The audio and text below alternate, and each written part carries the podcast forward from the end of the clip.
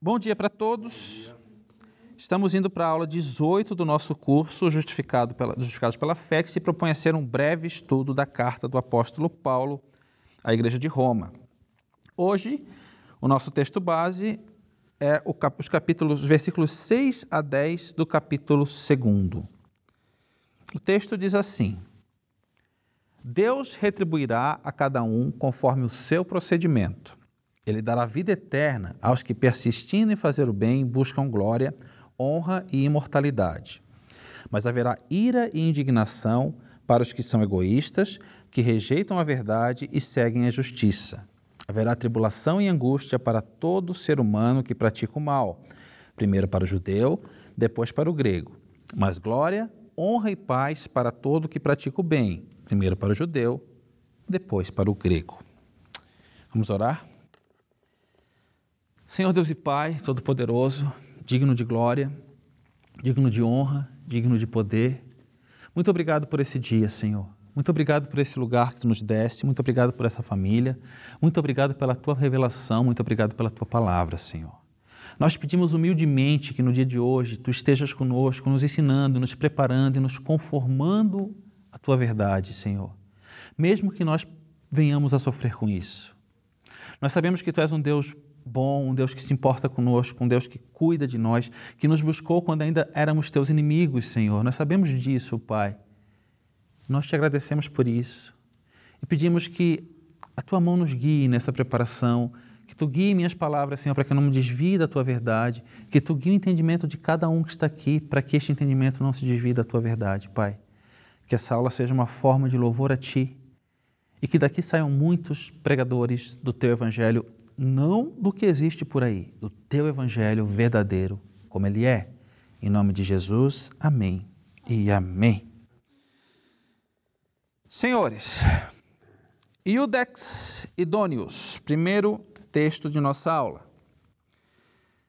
Essa aula não vai doer tanto, tá? Eu acho. É, a gente está vindo numa sequência de batidas e batidas, porque Paulo bate bem, mas é, o cerne do entendimento do Evangelho é que nessas batidas você encontra conforto. Aí que está a questão. A Bíblia bate em você e você encontra conforto. Nesses versos que a gente vai estudar, a gente vai encontrar os dois lados. A gente vai encontrar exatamente os dois cheiros que brotam da cruz: o cheiro de vida para a vida e o cheiro de morte para a morte. Nosso primeiro texto trata da justiça de Deus, de como Deus julga. Vamos lá. Deus é um justo juiz. Diferentemente do nosso, o julgamento divino não ocorre através de percepções. Não são necessários advogados ou promotores. Não se demanda convencimento dos jurados, sequer se precisa de audiências para ouvir as partes. Deus não necessita ser convencido acerca da inocência ou culpabilidade do réu. Vejamos Salmos 36 e 6. A tua justiça é firme, como as altas montanhas, as tuas decisões insondáveis como o grande mar, tu, Senhor, preserva tanto os homens quanto os animais. A onisciência é um de seus atributos incomunicáveis, e sendo assim, o saber é inerente à sua natureza. Deus julga com base nos fatos. Ele sabe o que fizemos, como fizemos e por que fizemos. Sabe o que estamos fazendo, qual a nossa real motivação. E, muito para além do imaginável, sabe exatamente o que faremos antes de existir em nós qualquer fagulha de intenção. Ele sonda nossos corações e nos conhece muito mais do que poderíamos nos conhecer a nós mesmos.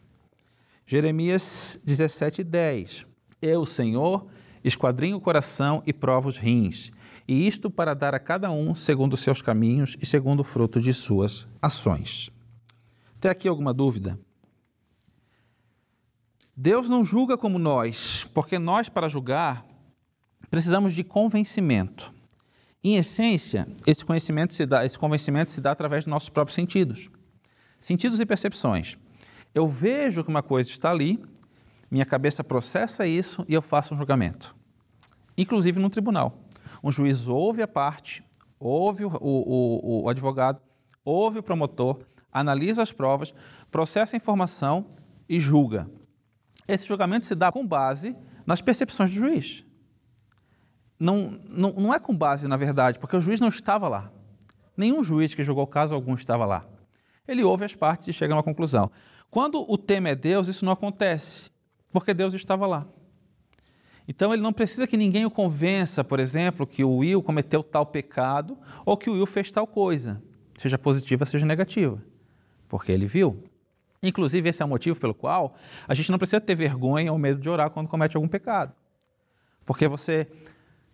É uma coisa que acontece muito comigo. Quando eu cometo alguma coisa errada, eu fico meio receoso de orar. Como, meu Deus, como é que eu vou aparecer diante de Deus agora? Ele já sabe. ele, você não vai contar para ele, ele já viu. Você vai apenas se restaurar nele, porque nele encontra-se a restauração. Ok? O atributo da onisciência por si só é suficiente para entendermos a base da justiça divina. Porém, seria leviano não abordar também sua nomogênese, e nomogênese é a formação da lei. Deus não julga com base em leis. A sua lei, como conhecemos, é apenas a manifestação de sua soberana vontade. É importante entender isso aqui. Deus não julga com base em leis. A sua lei, como conhecemos, é apenas a manifestação da sua soberana vontade. Todo mundo entendeu? Ok. Deus é autônomo por definição, e autônomo vem do grego autonomos, ou seja, aquele que faz a sua própria lei. Ele é a sua própria lei. Deus não está sob a égide de nenhuma lei e a nenhuma lei responde com exceção de sua própria natureza. E isso é muito importante. Quando a gente fala lei, a gente precisa separar um pouquinho da cabeça a ideia que a gente tem de lei jurídica ou lei judaica. A lei aqui nesse contexto é toda lei, incluindo a lei da gravidade, incluindo as leis físicas. Então Deus não é regido por nenhuma lei, ele é o legislador. Foi ele que redigiu a lei da gravidade para que Newton descobrisse. Ok?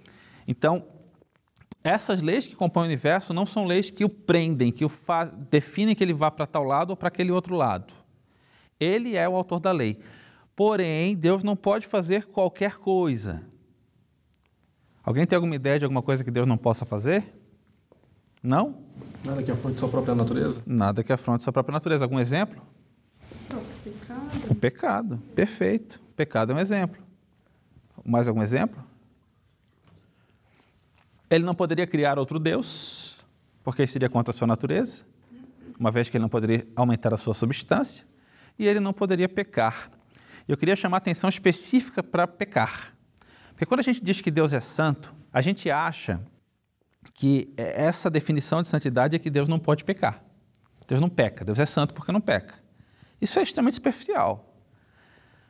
Deus não peca porque Ele é a lei. E o pecado é a transgressão da lei. E ele não pode transgredir a si mesmo. Simples. Da mesma forma que uma bola não pode ser quadrada. Ela não pode ser quadrada, porque é uma questão de natureza. Se ela for quadrada, ela deixa de ser uma bola. No momento em que Deus pecasse, se fosse possível pecar, ele teria que transgredir a si mesmo. Isso é uma impossibilidade lógica. Deus não pode pecar. É uma questão de natureza. Ok? Então, por exemplo, quando Deus manda uh, invadir uh, os povos no, no antigo passado e passar a espada a todos, por exemplo, aquilo é lei. Aquilo não é pecado aquilo é a lei, porque ele é a lei. A gente tenta é, frequentemente encaixar Deus na nossa definição de lei ou na nossa definição de moral. Eu acho que isso é certo, então Deus deve proceder assim. Eu acho que aquilo é errado, então Deus não deve proceder assim. Porém, isso não se encaixa com o que a Bíblia diz. Ele é autônomo, ele é a própria lei. Por isso que quando Cristo vem à Terra, é tão humilhante. Por isso que a humilhação do Redentor não é no momento que ele sobe a cruz, é no momento que ele desce. Porque no momento que ele desce o eterno, aquele que não está preso ao tempo, se submete ao tempo. Aquele que não está preso a lei nenhuma se submete a várias leis. Não apenas as leis judaicas, mas as leis do universo. Jesus, enquanto estava na terra, esteve preso pela lei da gravidade, por exemplo. Entendem? Como isso foi humilhante? Quando você diz aqui que nós, é, nós temos as leis das quais a gente tem que obedecer. Uhum. Infelizmente, às vezes a gente também desrespeita. Sim. Mas aqui nós não seremos julgados por essas leis, claro. E a própria lei é a vontade de Deus. Sim. E, e para saber essa vontade, para que a gente transgrida menos, vamos dizer uhum. assim, é o estudo da própria palavra. Perfeito, exatamente. Mas o que eu estou tentando dizer aqui nesse, nesse bloco é que a lei que nós conhecemos é a manifestação da vontade de Deus e não é a lei com, qual ele, com a qual ele julga. Você, tudo que você falou está correto. Mas o que eu estou tentando dizer aqui é o seguinte: quando um juiz vai julgar, ele precisa ter conhecimento da lei para aplicar com base na lei se você transgrediu ou não. Isso é um juiz no nosso mundo. Deus não julga assim. Ele não tem lei. O que a gente chama lei é a manifestação da sua vontade, mas não é com base nisso que ele julga. Ele julga com base no seu ser, com base na sua natureza, com base no seu conhecimento. Esse é o ponto. Ok? Assim, não há para onde recorrer a respeito de seus julgamentos. Não há instâncias superiores. Nenhum desembargador ou ministro existe para fazer correções nas sentenças divinas. Sua justiça é eterna e sua lei é verdade. Salmos 119, 142. A tua justiça é eterna e a tua lei é verdade. Isaías 51, 4 e 6. Escute-me, meu povo, ouça-me, minha nação. A lei sairá de mim, minha justiça se tornará uma luz para as nações, minha retidão logo virá, minha salvação está a caminho, e meu braço trará justiça às nações. As ilhas esperarão em mim e aguardarão esperançosamente pelo meu braço. Ergam os olhos para os céus, olhem para baixo para a terra, os céus desaparecerão como fumaça, a terra se gastará como uma roupa, e seus habitantes morrerão como moscas. Mas a minha salvação durará para sempre, e a minha retidão jamais falhará. Forte, né? Essa é questão que eu falo para vocês que a Bíblia mostra uma verdade que dói. Que dói. Dói ouvir que nós morreremos como moscas. Mas também há uma paz de espírito enorme saber que a salvação do Senhor que nos alcançou durará para sempre. Próximo bloco, transitado em julgado. Transitado em julgado no meio jurídico é quando uma sentença está definida de tal forma que ela não, pode, não possa mais ser mexida. Então a lei transitou em, a sentença transitou em julgado, não tem mais para onde recorrer, ok? Deus retribuirá a cada um conforme o seu procedimento, e esse é o trecho que esse bloco se propõe a tratar. Assim, podemos ter certeza de uma coisa: este justo juiz não faltará com justiça quando assinar nossa sentença. Ele nos julgará por nosso próprio procedimento. Não nos julgará com base no andar de nossos pais, não nos julgará com base na fidelidade bíblica de nosso pastor, não nos julgará com base em nossos privilégios sociais. Em síntese, seu julgamento será com base em nossas próprias escolhas e por isso não é tolo dizer que somos autores de nossa sentença. E essa frase é importante, bota ela na cabeça. 1 Pedro 1,17 Uma vez que vocês chamam pai aquele que julga imparcialmente as obras de cada um, portem-se com temor durante a jornada terrena de vocês. Tudo bem para vocês essa frase? Seu julgamento será com base em nossas próprias escolhas e por isso não é tolo dizer que somos autores de nossa sentença? Tá bom para vocês? As escolhas, né? Uhum. Se você foi um aluno dedicado, perceberá que sermos autores de nossa própria sentença é uma ideia bastante estranha. Este conceito parece se contrapor a tudo que estudamos até aqui, não? Afinal, se eu for autor da minha sentença, a salvação efetivamente será baseada em obras e não em graça. Então, como fica o texto de Efésios 2, 8 e 9? Porque pela graça sois salvos, por meio da fé, e isto não vem de vós, é dom de Deus, não vem das obras, para que ninguém se glorie. Indo mais adiante, por que houve cruz então? Olha Gálatas 2 e 21. Não anulo a graça de Deus, pois, se a justiça vem pela lei, Cristo morreu inutilmente. Olha esse verso. Se a justiça vem pela lei, Cristo morreu inutilmente. Então, como a Bíblia pode dizer que eu sou autor da minha sentença? Se a salvação é pela graça, e se por acaso a salvação não for pela graça, Cristo morreu inutilmente. Como é que eu concilio isso? É? Alguém tem algum palpite? Não é o quesito dos óculos aqui? Existem. É, é o ponto de cisão, onde tem a soberania de Deus e a. de cada homem. Eu acho que nesse ponto nem os óculos ajudam, viu? Porque A Bíblia é clara em dizer aqui nesses versos de Romanos que você, Deus te julga com base nos teus atos e ponto. Daquilo que a gente faz. Daquilo que a gente faz e daquilo que a gente fez. Porém, se a salvação é pela graça, Deus não leva em consideração o que a gente faz. A gente tem aqui um antinômio. Aliás, um aparente antinômio. Antinômio é quando duas verdades são verdades e são antagônicas. E existem antinômios na física, em vários lugares, e existem antinômios na teologia. Porém, isso aqui é um aparente antinômio. Ok? Eu vou explicar você, para vocês isso. Senhores, não se enganem. A Bíblia não erra e não há contradição alguma em suas palavras. Sim, somos autores de nossa sentença, mas essa sentença já transitou em julgado. Aí que é o ponto. Romanos 3, 23.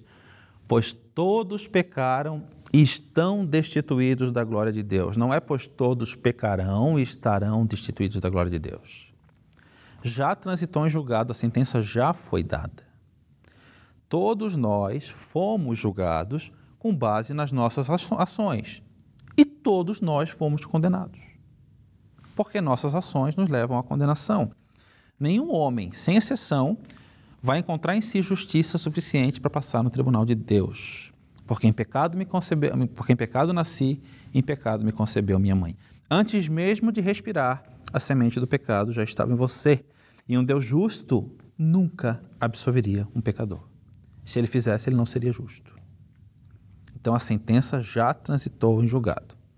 Mas não se desesperem, esperem. é exatamente por isso que chamamos a salvação de salvação. Necessitamos de salvação porque estamos condenados. Por nossos atos réprobos diante da justiça de Deus, merecemos o inferno. Deus é um justo juiz. E isto, senhores, para nós pecadores é uma notícia devastadora. Toda vez que você dizer, disser ou ver alguém dizendo Deus é justo para rogar para si justiça, e várias vezes a gente encontra, olha, fulano fez isso comigo, mas Deus é justo. Deus é justo. Lembre-se que Deus é justo aponta para você primeiro, e quando aponta para você, o resultado é devastador. Porque se Deus é justo, eu nunca seria absolvido, porque eu não sou. Ok? Essa é a ideia da salvação. Salvação não é uma revisão de sentença. A nossa sentença está transitada em julgado. Nós estamos condenados, qualquer um de nós, cada um de nós. Porém, a salvação é: ok, você está condenado, porém você não receberá pena. Por isso que a gente chama a salvação de salvação, não de novo julgamento. Por isso, inclusive, que Deus não leva em conta nossas ações, porque nossas ações já foram julgadas e nós estamos condenados por ela. Por isso que nós não somos santos, nós somos justificados. Continuamos culpados, mas somos justificados através do sangue de Cristo. Está entendido isso? Mas um monte de carinha de dúvida aí, de desespero. Sim, mas quando a gente erra e dói. Ok. A gente também tem que pedir perdão. Sim, constantemente.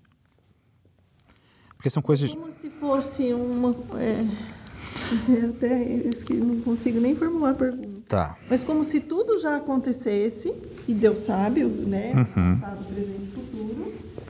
Quer dizer, eu já estou perdoada por aquilo, mas se eu errei, eu tenho que. É. Na teologia, a gente vai trabalhar um conflito constante do já e ainda não.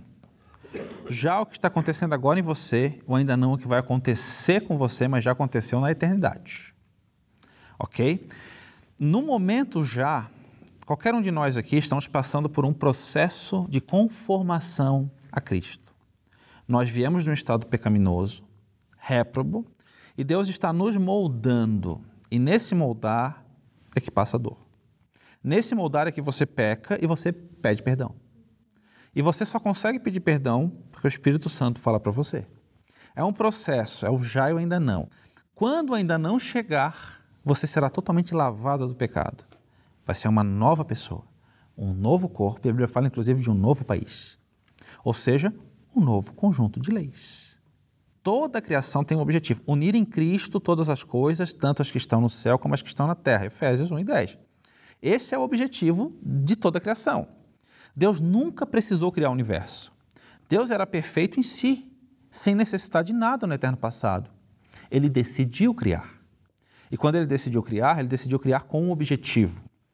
E esse objetivo previa, inclusive, o pecado, porque previa a redenção. Esse objetivo possibilitava uma união substancial de substâncias diferentes. Deus não poderia se unir à sua criação, porque a substância de Deus é totalmente diferente da substância da criação, mas em Cristo ele une. E para existir Cristo, precisa existir cruz, e para existir cruz, precisa existir pecado. Existe um plano. Existe um plano extremamente bem elaborado. E nesse plano, Deus tem para si os homens que ele vai resgatar da sentença justa. Entre esses homens estão vocês. No momento em que vocês são resgatados, ele começa um processo de conformação transformação. Quebrar o vaso e fazer de novo. Quebrar o vaso dói. Ok? Porém, voltemos a Efésios 2 e leiamos cada uma das suas palavras calmamente e com a alma exultante, e nos curvemos diante de tão grande maravilha. Veja só, nós estamos condenados, mas vamos voltar um pouquinho a Efésios 2, 8 e 9. Pela graça sois salvos, por meio da fé, isso não vem de nós, é dom de Deus, não vem das obras para que ninguém se glorie. Pela graça somos salvos. Nossa sentença é por nosso procedimento, mas nossa salvação é apenas porque Ele é bom. É apenas porque Ele nos amou.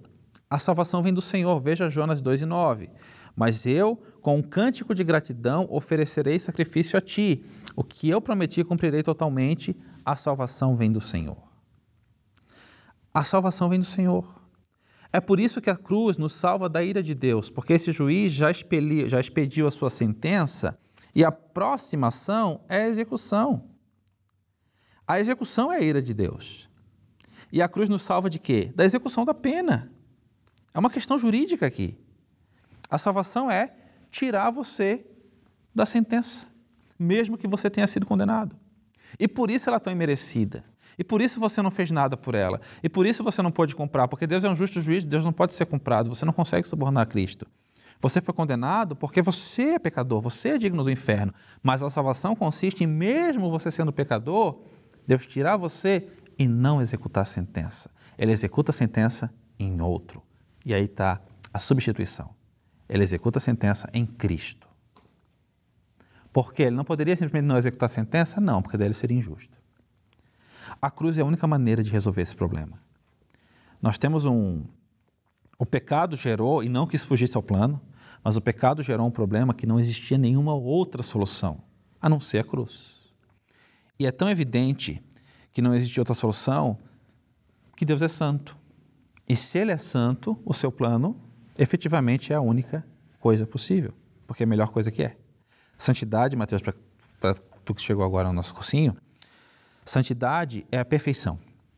Dizer que Deus é santo significa que tudo aquilo que ele faz é a única coisa que poderia ser feita, porque é a melhor coisa que poderia ser feita. E a santidade nasce da onisciência. Se eu sei todas as coisas, absolutamente todas as coisas, a minha decisão sempre vai ser perfeita. A nossa decisão é imperfeita porque nós não sabemos todas as coisas, os nossos sentidos nos enganam, então a nossa decisão é imperfeita. Aí o Bira erra. Aí eu erro. Porque a minha decisão não é perfeita. Mas se eu soubesse todas as coisas, se eu soubesse o pensamento de cada um de vocês, se eu soubesse tudo que vai acontecer, tudo que aconteceu em cada, em cada tempo, em cada linha de vida de cada pessoa do mundo, a minha decisão sempre ia ser melhor. A não ser que eu não fosse bom. Que eu quisesse deliberadamente fazer o mal. Mas Deus é bom. Então a santidade emana dos seus atributos. Certo? Ok.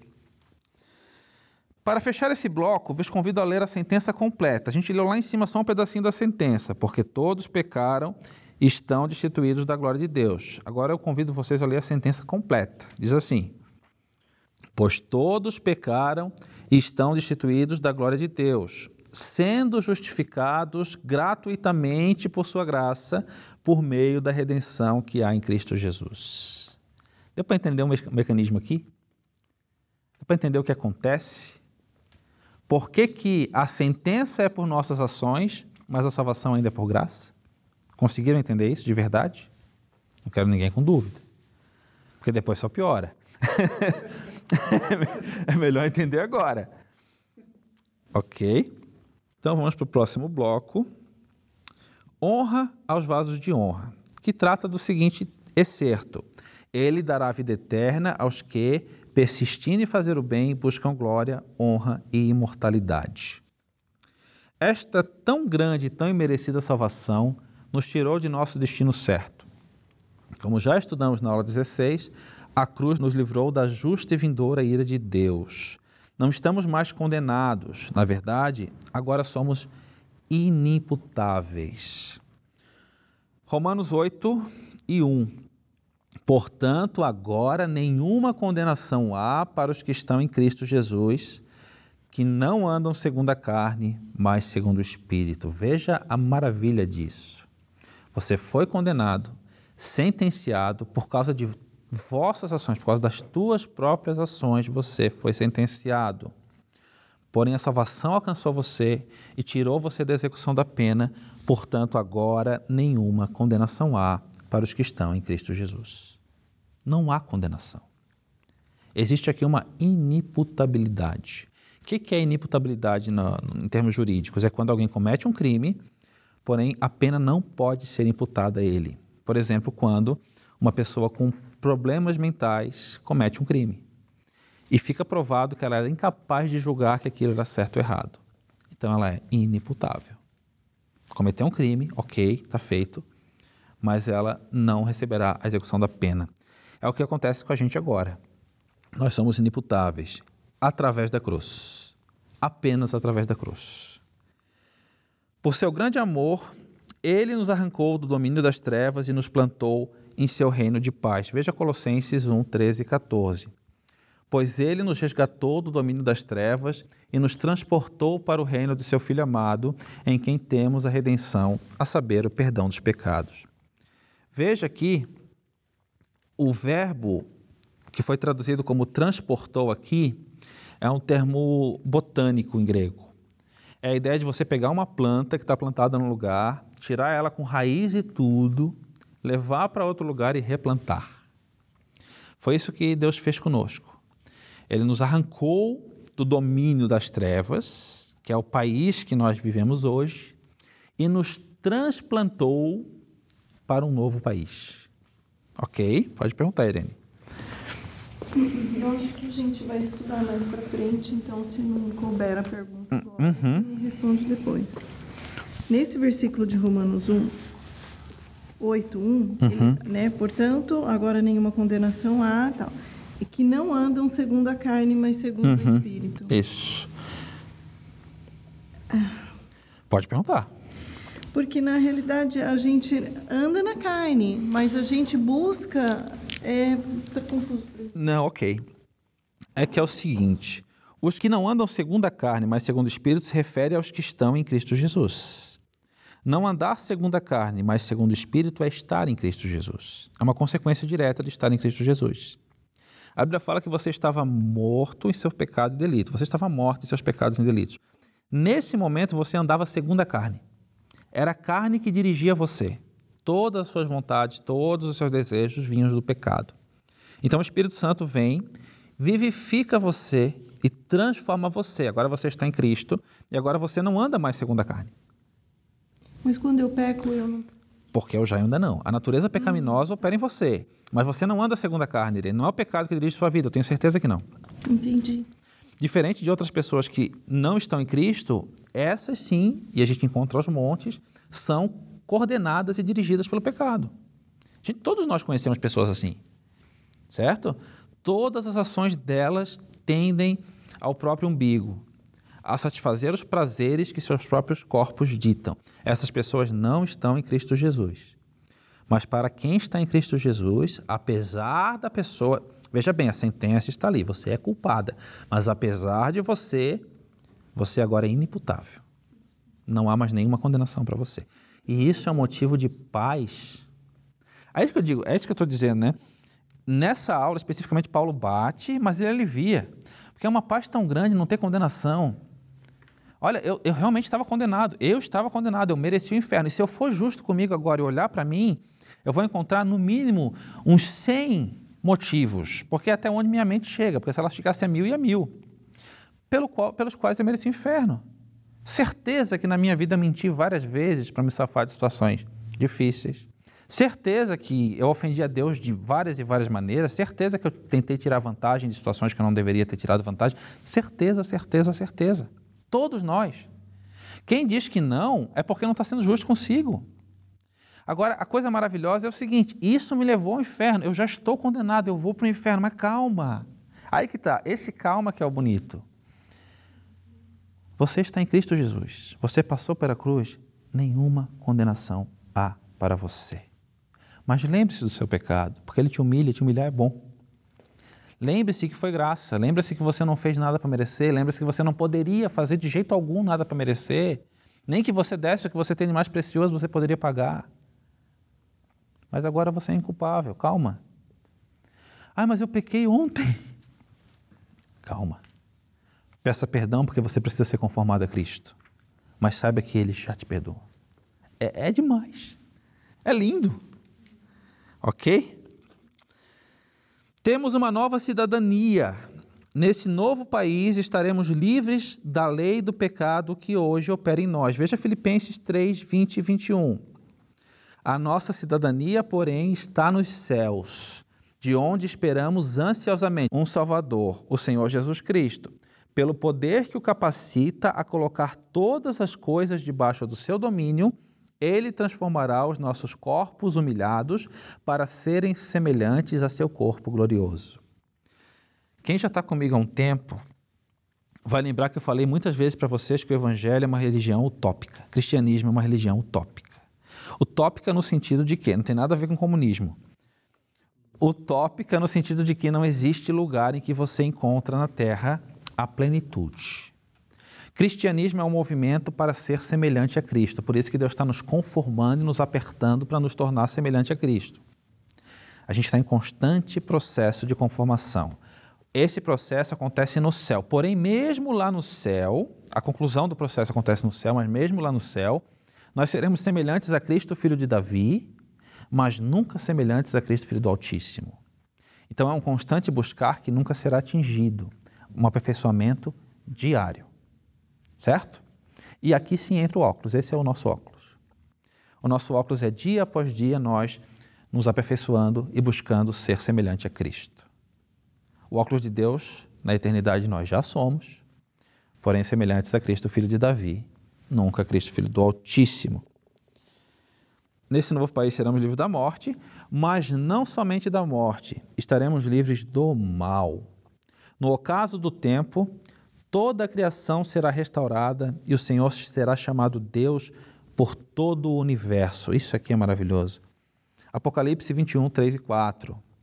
Ouvi uma forte voz que vinha do trono e dizia: Agora o tabernáculo de Deus está com os homens, com os quais ele viverá.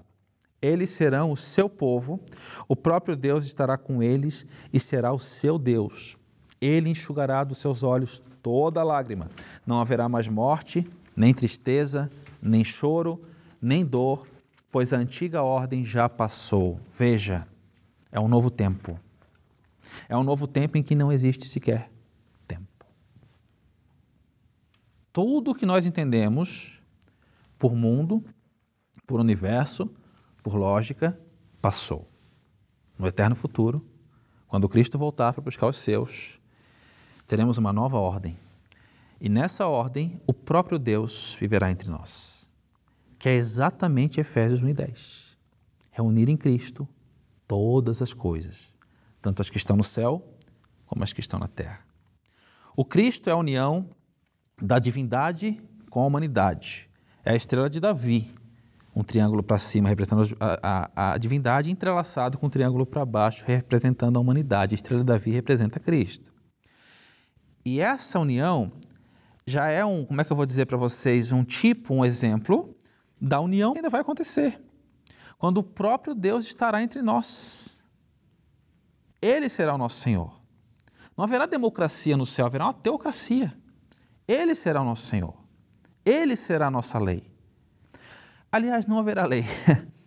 haverá lei no que tange as leis universais da física, mas não precisará, não precisará haver a lei, porque a lei só existe para conter o mal do homem.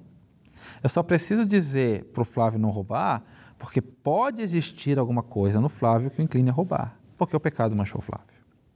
Se não, se não existisse pecado, no primeiro Éden, quando Adão ainda não havia pecado, não tinha sentido para que haver, por que haver lei. Existia uma única lei no Éden. Uma única lei, que era não comer do fruto.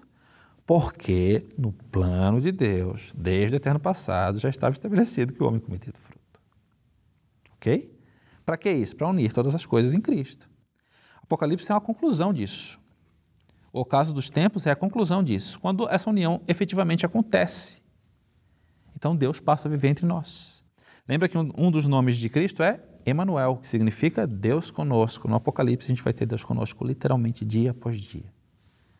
Ok? E é interessante que João fala o seguinte aqui, ó. Ele enxugará dos seus olhos toda lágrima. Porém, depois ele vai dizer: não haverá tristeza e nem choro. Que lágrima que ele vai enxugar? As lágrimas de agora. Ele está dizendo aqui: as dores que vocês hoje, hoje têm, hoje sofrem, todas elas, as doenças, o sofrimento, a tristeza, lá não vai ter mais. Ele enxugará, ele mesmo enxugará dos seus olhos as lágrimas. E quando você entrar nesse tempo, não haverá mais choro. Não haverá mais motivo para lágrima. Pensem na pior dor que vocês têm. Vai passar. Seja o que for, não importa. Pensem na coisa mais errada que vocês fizeram na vida que martela na cabeça de vocês hoje ainda. Vai passar.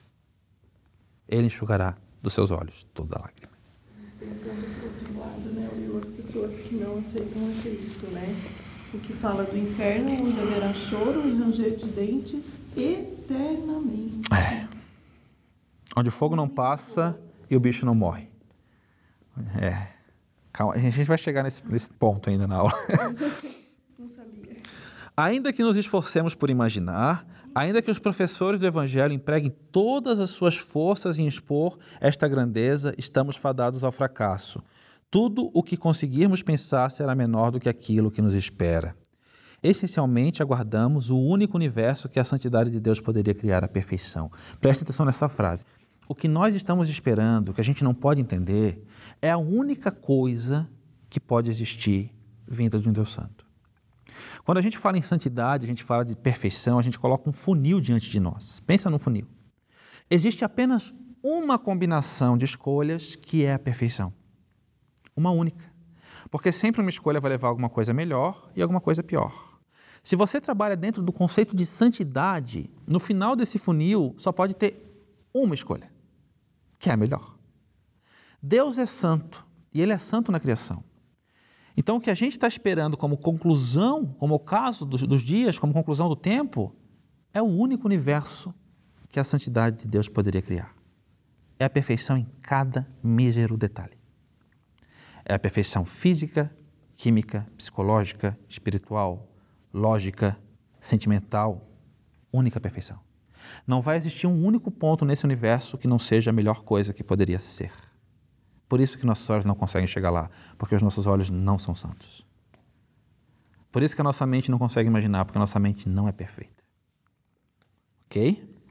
1 Coríntios 2,9 Todavia, como está escrito, olho nenhum viu, ouvido nenhum ouviu, mente nenhuma imaginou o que Deus preparou para aqueles que o amam, porque nenhum olho, nenhum ouvido e nenhuma mente humana é santa. Não tem perfeição em nós. A gente não consegue imaginar a perfeição. Da mesma forma que nós, estando presos no tempo, não conseguimos imaginar a eternidade. Nós nos esforçamos, nós criamos exemplos, mas a gente não entende a eternidade.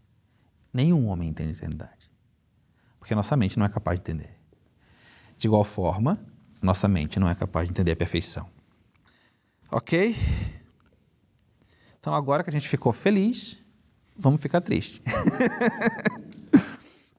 desonra aos vasos de desonra, que é o próximo bloco que trata do é certo, mas haverá ira e indignação para os que são egoístas, que rejeitam a verdade e seguem a injustiça. Já percebam que rejeitam a verdade e seguem a injustiça é de novo o leitmotiv de Paulo de suprimir a verdade pela injustiça. Mas para aqueles que apesar da abrangente revelação de Deus, suprimiram e insistiram em suprimir a verdade pela injustiça, haverá somente a justa ira de Deus, ou seja, todos aqueles que não passarem pela cruz seguem para a execução da sentença. Ok? Apocalipse 16 e 1. Então ouvi uma forte voz que vinha do santuário dizendo aos sete anjos: Vão derramar sobre a terra as sete taças da ira de Deus. Apocalipse 16, 4 a 6. O terceiro anjo, são sete, eu vou pegar só o terceiro aqui para a gente conversar. O terceiro anjo derramou a sua taça nos rios e nas fontes de água, e eles se transformaram em sangue. Então ouviu o anjo que tem autoridade sobre as águas dizer: Tu és justo, tu, o santo, que és e que eras, porque julgastes essas coisas, pois eles derramaram o sangue dos teus santos e dos teus profetas, e tu lhe deste sangue para beber como eles mereciam. Entendam Apocalipse 4 e 6, quando Deus dá a sentença para o anjo, para o terceiro anjo executar, o próprio anjo vira para ele e fala: Olha, a tua sentença é justa. Porque os homens, estes homens aqui, os homens réprobos, derramaram o sangue dos teus, derramaram o sangue de Cristo, derramaram o sangue dos profetas. Hoje tu está ordenando que eles bebam sangue. Então tu é justo. Quem está falando isso para Deus é o próprio anjo. É como se um juiz chamasse um, um oficial de justiça e falasse assim: ó, vai lá na casa do Flávio e pega a televisão dele, porque ele comprou na Casa da Bahia e não pagou. Aí o oficial de justiça fala assim: ele não pagou? Não, ele não pagou. Então tu é justo, eu vou lá fazer isso. O anjo concorda com a sentença divina e atribui a Deus justiça. Não precisava, ele é justo. Mas é interessante ver essa ótica. O quarto anjo derramou a sua taça no sol, e foi dado poder ao sol para queimar os homens com fogo. Estes foram queimados pelo forte calor e amaldiçoaram o nome de Deus que tem domínio sobre estas pragas. Contudo, se recusaram a se arrepender e a glorificá-lo. Veja, Deus continuou a sua sentença, são sete taças, a gente falou da terceira e veio a quarta. A quarta foi um aumento intenso do calor sobre a terra. Quando esse calor aumentou, em vez de os homens dobrarem os joelhos para Deus e pedir para Ele perdão, eles amaldiçoaram o nome dele, dizendo de novo, evidenciando de novo que a sua sentença é justa. Pode ser difícil para a gente aceitar isso, e é, porque quem está nesse lugar também somos nós. Mesmo que nós fomos restaurados, nós partilhamos da sentença. Nós, ela só não será executada sobre nós, mas nós partilhamos da sentença. Então, a gente tende a achar que essa sentença é muito dura é muito pesada. Deus não devia ter feito assim. Deus poderia ter salvo todo mundo. Deus poderia, mas isso não é a santidade. Nós não somos santos. A conclusão disso nós não temos. Ele tem. Ele vê o futuro desde o passado. É aquela ideia da, da, da parábola do tapeceiro, não é uma parábola bíblica, mas é muito interessante, que a criança está olhando o pai tecelão trabalhar no tear. Então ela olha a tapeçaria por baixo, e quem já virou uma tapeçaria para ver é uma coisa tenebrosa, né? E a criança olha e fala para o pai: Ui, pai, que feio. Então o pai pega a criança, bota no colo e mostra a tapeçaria pela frente. E ele diz assim: Nossa, como é lindo. Porque nós, nós somos a criança, nós não conseguimos ver o fim desde o começo. Ele vê. Ok? Estes homens, os que insistem em suprimir a verdade pela injustiça, são inimigos da cruz. Todas as chances lhes são dadas todos os dias, e apesar disso, dia após dia, eles insistem em tesourar mais e mais para si da ira de Deus. Veja Filipenses 3, 18 e 19. Pois, como já lhes disse repetidas vezes, e agora repito com lágrimas, veja só, já falei repetidas vezes e agora repito com lágrimas. Há muitos que vivem como inimigos da cruz de Cristo. Quanto a estes, o seu destino é a perdição. O seu Deus é o estômago e tem orgulho do que é vergonhoso. Eles só pensam nas coisas terrenas. E esses são os homens réprobos. Esses são aqueles que estão caminhando para a execução da sentença. Se apesar de tudo que estudamos, ainda existir em nós alguma intenção de crer que Deus possa ser injusto por não salvar todos os homens, vejamos o que o apóstolo Paulo tem a dizer a respeito desse tema. Mas quem é você, ó homem, para questionar a Deus? Acaso aquilo que é formado pode dizer ao que o formou: Por que me fizestes assim? O oleiro não tem direito de fazer do mesmo barro uns vasos para fins nobres e outros para fins desonrosos?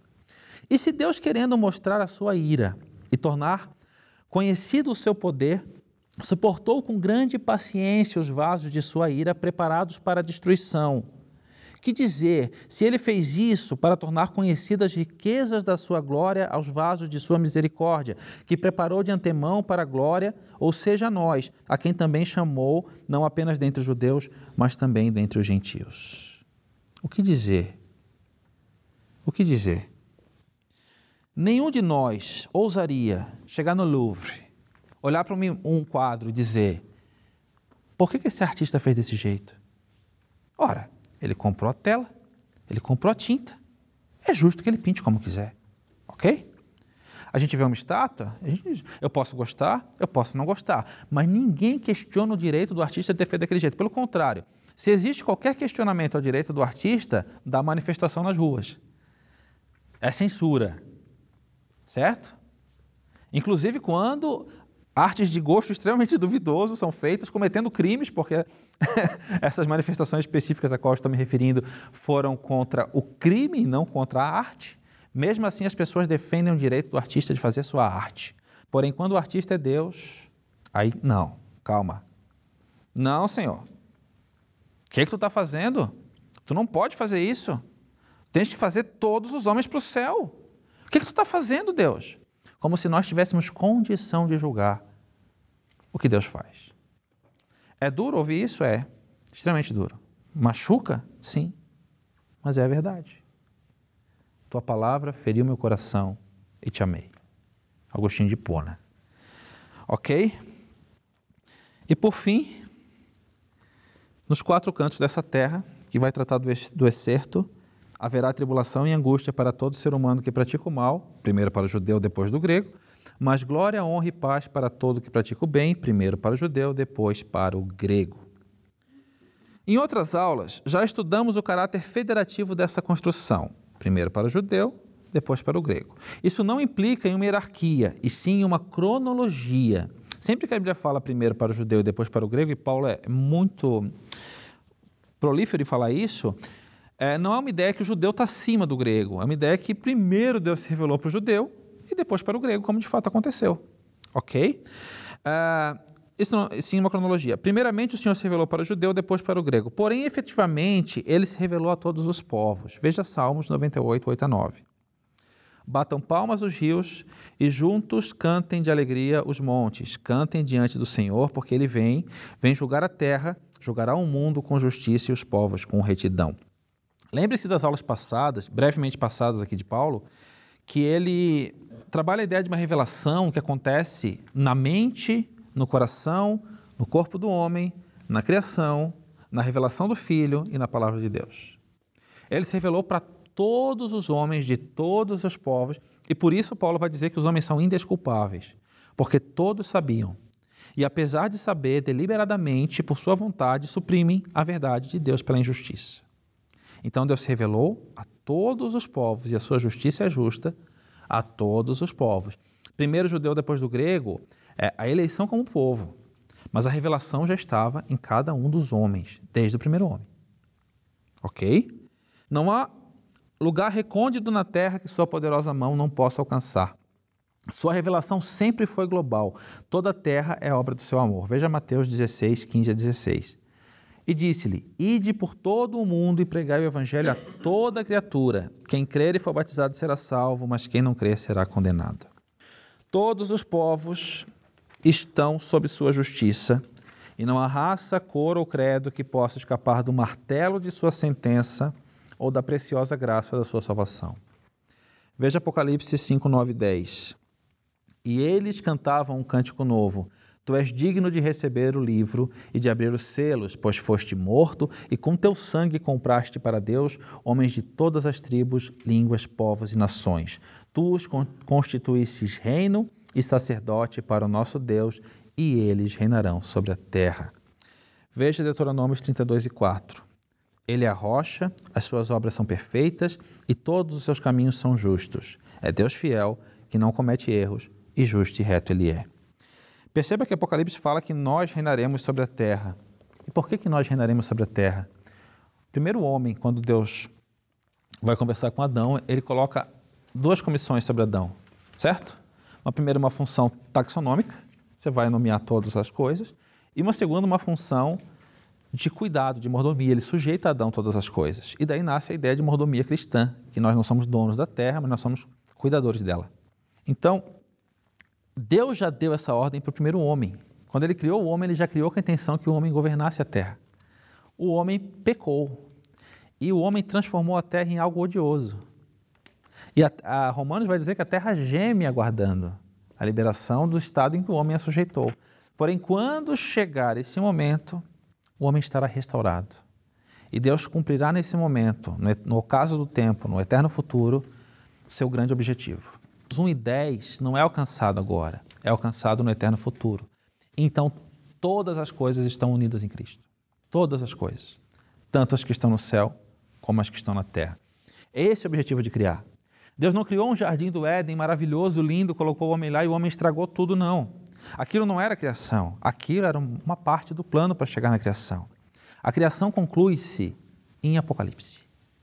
No ocaso do tempo, a criação conclui-se. Então, tudo o que a gente está passando agora, tudo o que está acontecendo no universo está acontecendo para chegar na criação. O processo de criação está em andamento. A perfeição de Deus vai ser vista lá. Agora nós não conseguimos ver. Lá sim. Lá todos nós seremos juízes da terra. Perfeitos juízes, sabe por quê? Porque não haverá pecado em nós. Interessante essa visão que você passou agora, que eu nunca tinha pensado nisso. Interessante, não é não? Muito. De fato. Mas eu já falei sobre isso várias vezes. É que a gente... Talvez eu não me atentei. Isso é o plano. Quando a gente fala que Deus tem um plano e esse plano está em andamento, é sinal que ele não foi concluído. Desde o eterno passado até o eterno futuro, não existe vários planos, existe um único plano. E todas as linhas de vida de todas as pessoas, de todos os seres, as linhas de órbitas de todos os planetas estão sendo executadas dentro de um grande plano, um grande maestro orquestrando. Tudo para chegar nisso. Não, ok. A gente sempre né, escuta pregações e né, talvez erradamente a gente tem um entendimento errado aqui da palavra, falar ah, é lá na criação tal. Mas essa visão que você tem uhum. agora é espetacular. É uma questão de escala. Lembra que a gente fala bastante em olhar subespécies eternitatis, olhar da eternidade para o tempo?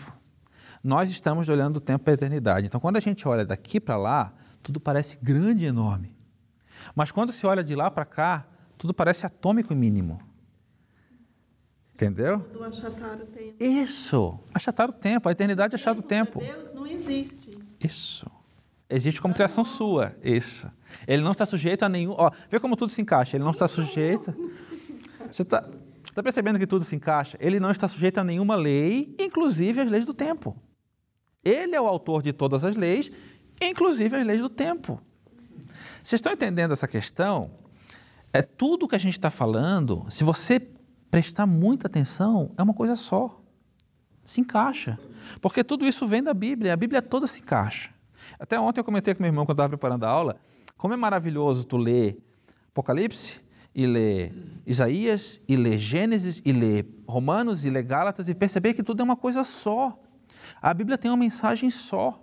O problema é que a gente quer ler ela isoladamente, um versículo, dois versículos, e achar que vai conseguir extrair informação dali. Não é. É uma história só, uma mensagem só, um recado só. É uma carta só.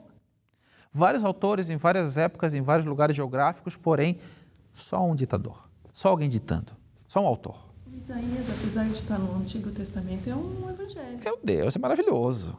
700 anos a ser a datação média de Isaías. 700 anos antes de Cristo.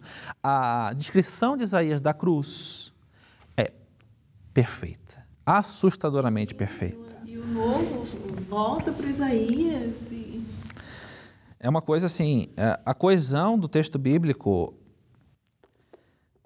para mim, bibliologia é uma matéria interessantíssima da teologia, porque ela te coloca de fato de frente com o luminoso, com aquela ideia de que Deus é tão grande que você sente medo, mas esse medo não te deixa com medo. é o temor versus o medo. Você vê Deus tão grande que você diz assim, nossa, mas Deus é tão grande, eu sou tão pequeno, isso assusta, de fato assusta, mas quando você entende que toda esse, essa grandeza te ama, está a teu favor, você sente uma paz tremenda. É aquela frase do exército: braço forte e mão amiga. É o lema do Exército Brasileiro: braço forte e mão amiga. Tanto que quando você vai para um desfile de 7 de setembro, você não fica com medo daqueles tanques. Porque eles não estão ali para atacar você, estão ali para proteger você. E é, é, é, isso que é a ideia de assombro luminoso. E você entender a, a coesão bíblica, e você entender a maravilha da, da mensagem, faz com que você esteja diante do luminoso. Como Deus é maravilhoso, como Ele é poderoso, que apenas uma palavra da sua boca destruiria todo o universo, porque uma palavra da sua boca criou todo o universo, mas eu não preciso sentir medo dele. É Ele que cuida de mim.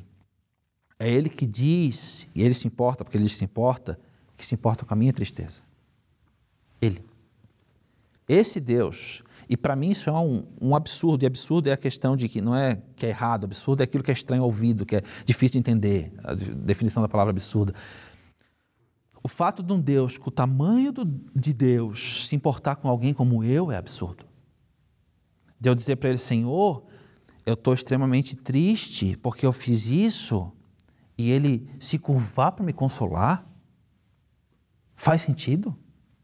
Para mim não faz.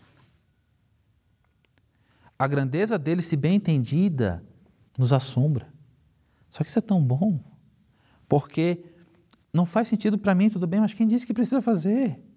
Ele faz. Ele se importa comigo, ele se importa com a minha dor. Ele se importa, por exemplo, se a, cor que eu queria não estava lá, não tinha para comprar. E eu precisava daquilo. Ele se importa se acabou a folha, não tem papel para imprimir, para levar para o EBD. Ele se importa. Com cada coisa que a gente não consegue entender, mas ele se importa. E apesar de se importar, e aí, aí se mostra mais ainda o seu amor, apesar de se importar, às vezes ele incute o sofrimento no seu, se importando. E aí você entende mais a grandeza dele, porque, ok, ele me ama a esse ponto, de ele ser tão grande, se importar comigo, mas mesmo assim, não é que ele permite que eu sofra, ele me faz sofrer para me conformar a Cristo, porque ele me ama.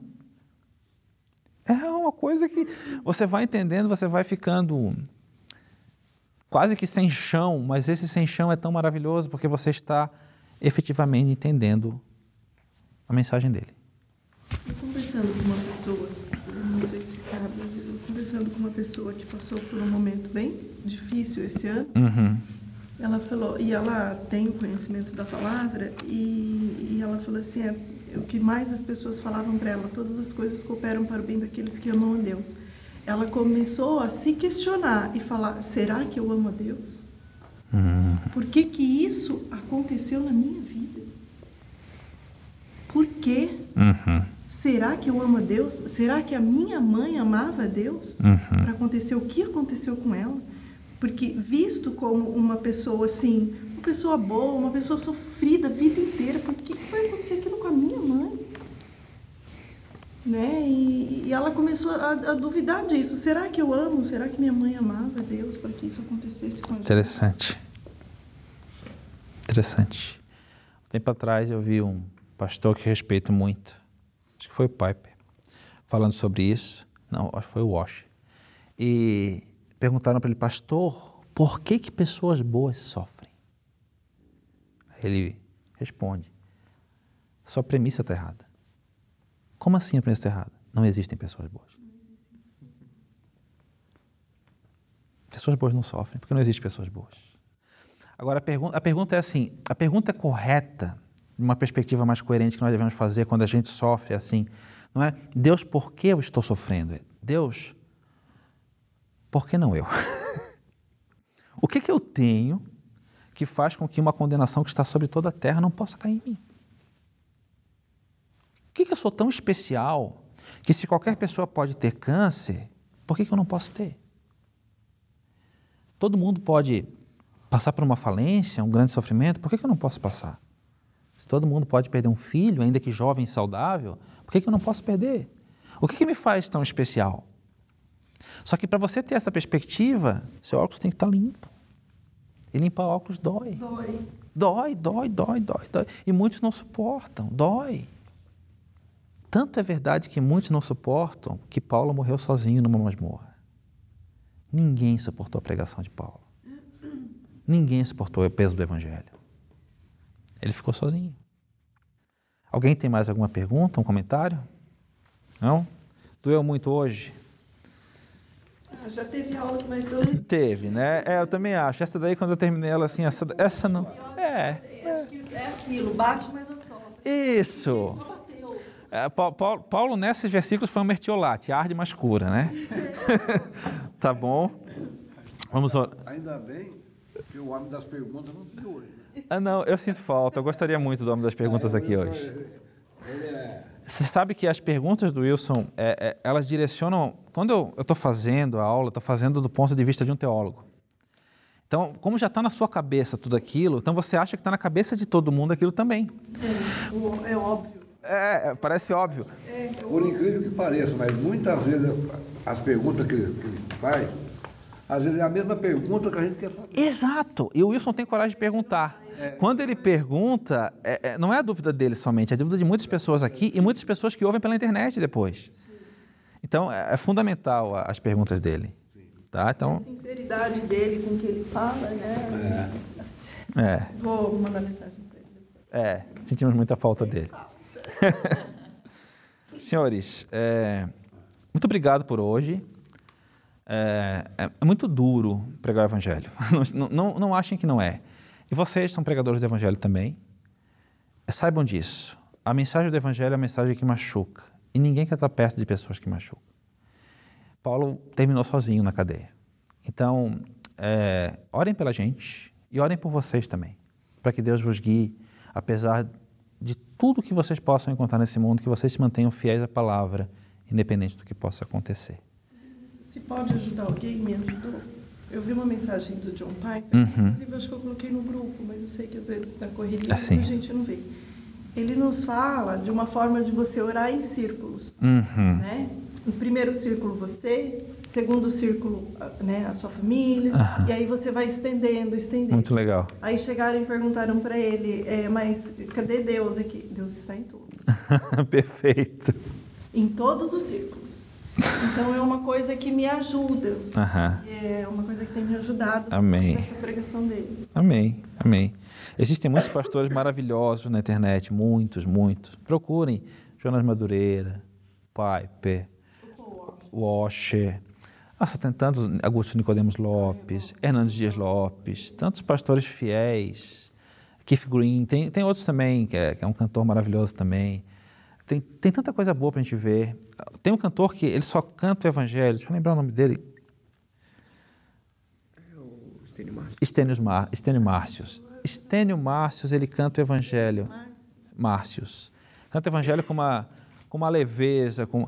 Tem tanta coisa boa para a gente encontrar, para alimentar a nossa fé. Então, que a gente possa encontrar essas coisas e levar isso além. Tá bom? Vamos orar então? Esperar a Irene anotar o nome do Estênio Márcios. Eu botar alguma música dele no grupo hoje, para você ver como é. Inclusive, essa, essa parábola do tapeceiro eu ouvi por ele. Tem uma música que ele, antes de começar a música, ele canta, ele conta essa parábola e depois ele canta. Tá? Vamos orar então? Senhor Deus e Pai, muito obrigado por esse dia, muito obrigado, Senhor, por ter cuidado de nós, por se importar com pessoas como nós, Senhor. Muito obrigado por pegar-nos quando ainda éramos teus inimigos e transformarmos, Senhor, segundo a tua cruz, segundo a tua vontade, nos preparar para que nós sejamos teus sacerdotes, Senhor, nessa terra escura, Pai. Ajuda-nos a pregar o teu evangelho, ajuda-nos a conhecer cada dia mais a tua verdade e ser transformação e ser efetivamente sal e luz, Pai. Que essa semana nós possamos buscar mais de ti, que nós possamos ser impactados, inquietados pelo teu Espírito Santo para ir atrás da tua verdade, Senhor, e que essa verdade nos transforme, Pai. Nos quebre e nos faça de novo quantas vezes for necessário. Obrigado pelo dia de hoje, Senhor. Esteja conosco. Receba a nossa vida como uma forma de louvor a Ti. Em nome de Jesus. Amém. E amém.